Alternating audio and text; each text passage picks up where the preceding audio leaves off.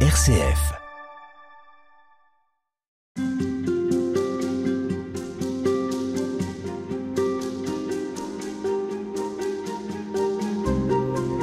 La simplicité et la pauvreté ne signifient pas l'absence de théologie. C'est ce que nous allons comprendre toute cette semaine avec Saint Bonaventure, un personnage dont le nom vous dit peut-être quelque chose. C'est en tout cas une figure importante pour les franciscains et pour tous ceux qui suivent les pas de Saint François d'Assise, comme vous, frère Éric Bidot. Bonjour. Bonjour. Alors vous n'êtes pas franciscain, mais capucin. C'est la même famille spirituelle. Et vous êtes actuellement ministre provincial pour la France. Et vous avez fait ce saut dans le passé, au XIIIe siècle, plus précisément, en vous approchant de Saint Bonaventure, de la vie de ce théologien italien, docteur de l'Église. Alors avant d'entrer dans la pensée de Saint Bonaventure, de ses écrits, une question peut-être plus personnelle, frère Éric Bidot. On imagine les franciscains parfois comme un ordre qui serait tellement porté par la charité, par la simplicité, la pauvreté, que sa pensée serait finalement elle-même un peu dépouillée. Alors en écrivant sur Saint Bonaventure, est-ce que vous avez aussi ce souhait de remettre en avant une véritable théologie des ordres franciscains? Alors c'est vrai qu'il y a beaucoup de paresse chez nous. Parce que la rencontre, on va attendre de voir qui sonne à la porte, qui on va rencontrer, puis c'est bien comme ça, voire même un peu de naïveté. Alors que euh, nous avons des grands penseurs, Bonaventure, Dan Scott par exemple, et justement, ce qui a frappé Bonaventure, c'est qu'il a fait la comparaison, le parallèle entre les débuts du christianisme où la première génération c'était des gens simples, les pêcheurs, et puis petit à petit des intellectuels sont rentrés, se sont ont essayé de penser cette simplicité, on pourrait dire ça comme ça. Et Bonaventure a constaté la même chose quand il est venu donc d'Italie étudiant à Paris à la Sorbonne. Il y a un grand nom de l'époque, Alexandre de Alès, qui est rentré chez les frères mineurs. Alors ça, ça a été une bombe dans le Paris intellectuel. Comment un grand intellectuel pouvait rentrer dans cet ordre de gens vanupiers euh, que tout le monde moquait en fait? Et en fait, c'est ce qui a interpellé Bonaventure et qui a rejoint une quête spirituelle. Et intellectuelle qu'il avait finalement. Eh bien, il était formé. Hmm. il est rentré formé. Il est rentré comme euh, étudiant de la Sorbonne et il est donc rentré avec ce qu'il était hmm. dans l'ordre. Donc à, à la fois conjuguer intelligence et simplicité, suite du Christ pauvre.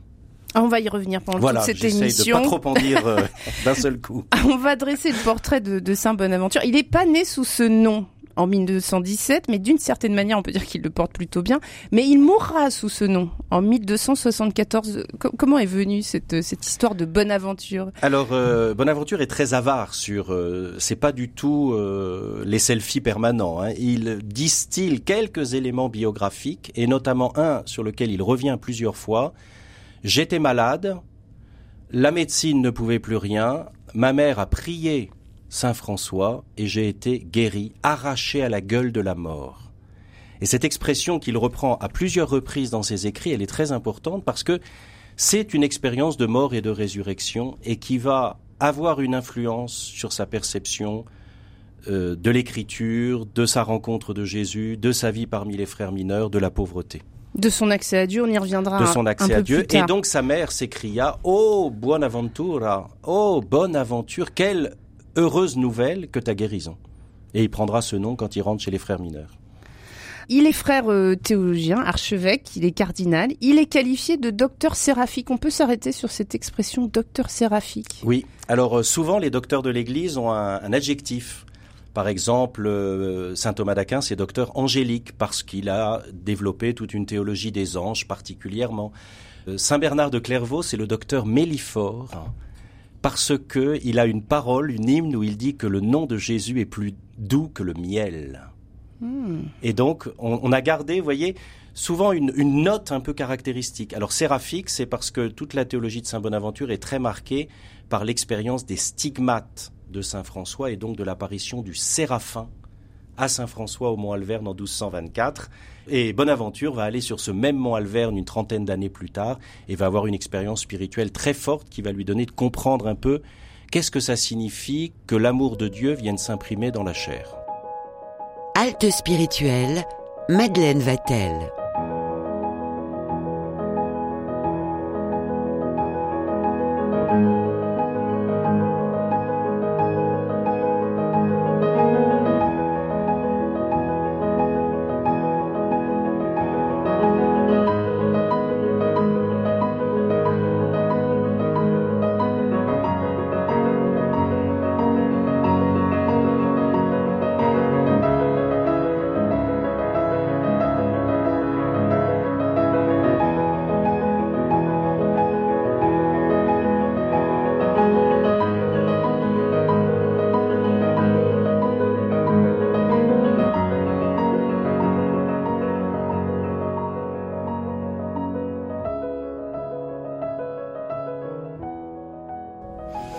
Donc ce docteur séraphique est déclaré saint en 1482 et puis euh, donc docteur de l'Église 1587. Alors on va euh, revenir un petit peu sur l'époque dans laquelle vit Saint Bonaventure.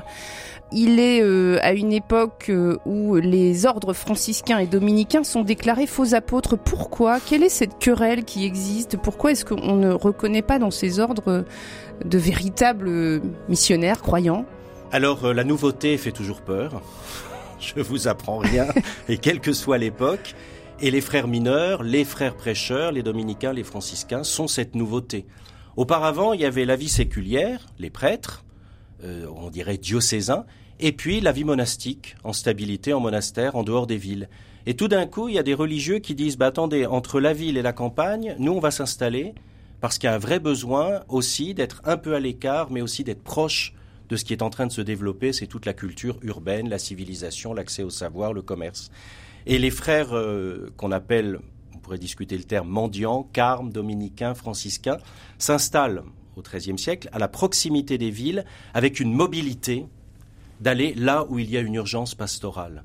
Et ça, c'est assez nouveau et il va falloir du... Évidemment, en plus, à la décharge euh, de, de, ce rejet un peu des, ordres au début, c'est que souvent ceux qui arrivent disent attendez, vous savez rien faire, mais nous on est quand même euh, plutôt bons.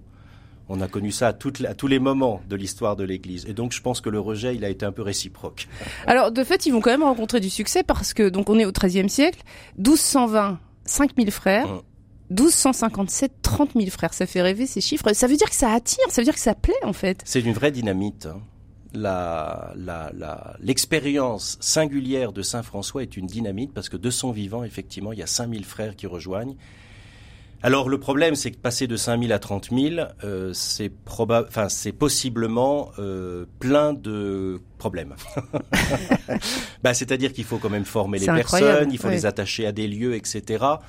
Et Bonaventure va se retrouver élu ministre général, donc en 1257 à la tête de plein de problèmes et de plein de, problèmes singuliers et euh, auxquels il va falloir apporter une réponse collective. Et ça sera tout son défi d'intellectuels, leaders institutionnels qui seront, et ce seront des défis qui seront pas simples.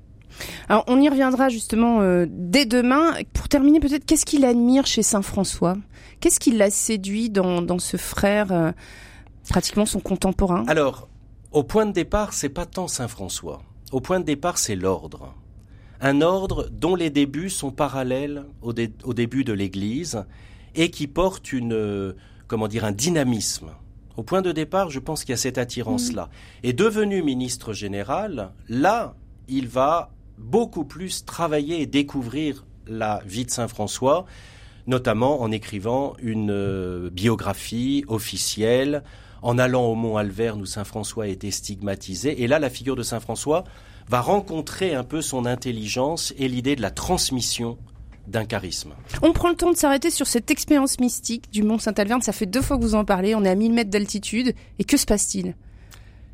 Septembre 1224, François, sans sa mort approchée, il se met à l'écart sur cette montagne qui lui a été donnée par, euh, par quelqu'un.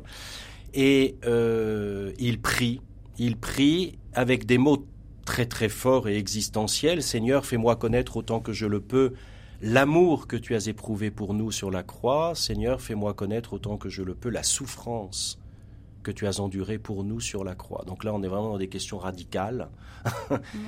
et, et François est dans cette prière-là, et à un moment, il a une apparition d'un séraphin avec un corps d'homme et quand cette euh, et cisèle et quand cette euh, apparition disparaît, il a dans sa chair, aux mains, aux pieds et aux côtés, euh, les marques de la passion de Jésus. Donc c'est comme un sceau, dira Balthazar, un théologien du XXe siècle, c'est comme un sceau qui vient s'imprimer dans la chair de François parce que cette chair a cherché Jésus jusqu'au bout du bout du bout. Et, Bonaventure, en, 1259, pardon, je vous coupe. voilà, justement, je voulais savoir. ça fait deux ans qu'il est ministre général de l'ordre. Je pense qu'il est assez épuisé et découragé, et il va au lieu où il va sans doute toucher un peu le cœur de l'expérience évangélique et mystique de François. Et est-ce qu'il lui arrivera, euh, lui aussi, de, de, vivre quelque chose d'aussi fort Alors on ne sait pas bien, parce que les termes sont à la fois précis et ne le sont pas. Il parle d'une vision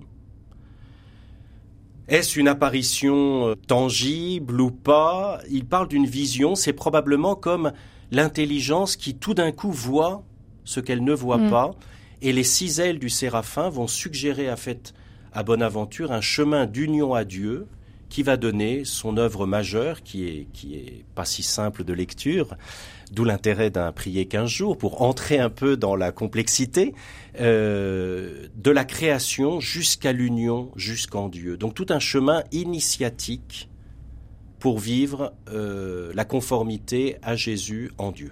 Voilà, pour ceux qui sont déjà passionnés par cette histoire de Saint Bonaventure, c'est vrai qu'ils pourront retrouver comme un guide pour justement mieux connaître euh, ce compagnon de Saint François. Ça s'appelle Prier 15 jours, c'est le nom de la collection avec Saint Bonaventure et c'est publié aux éditions Nouvelle Cité. C'est vous qui en êtes l'auteur, frère Éric Bidot. Merci à vous, à demain.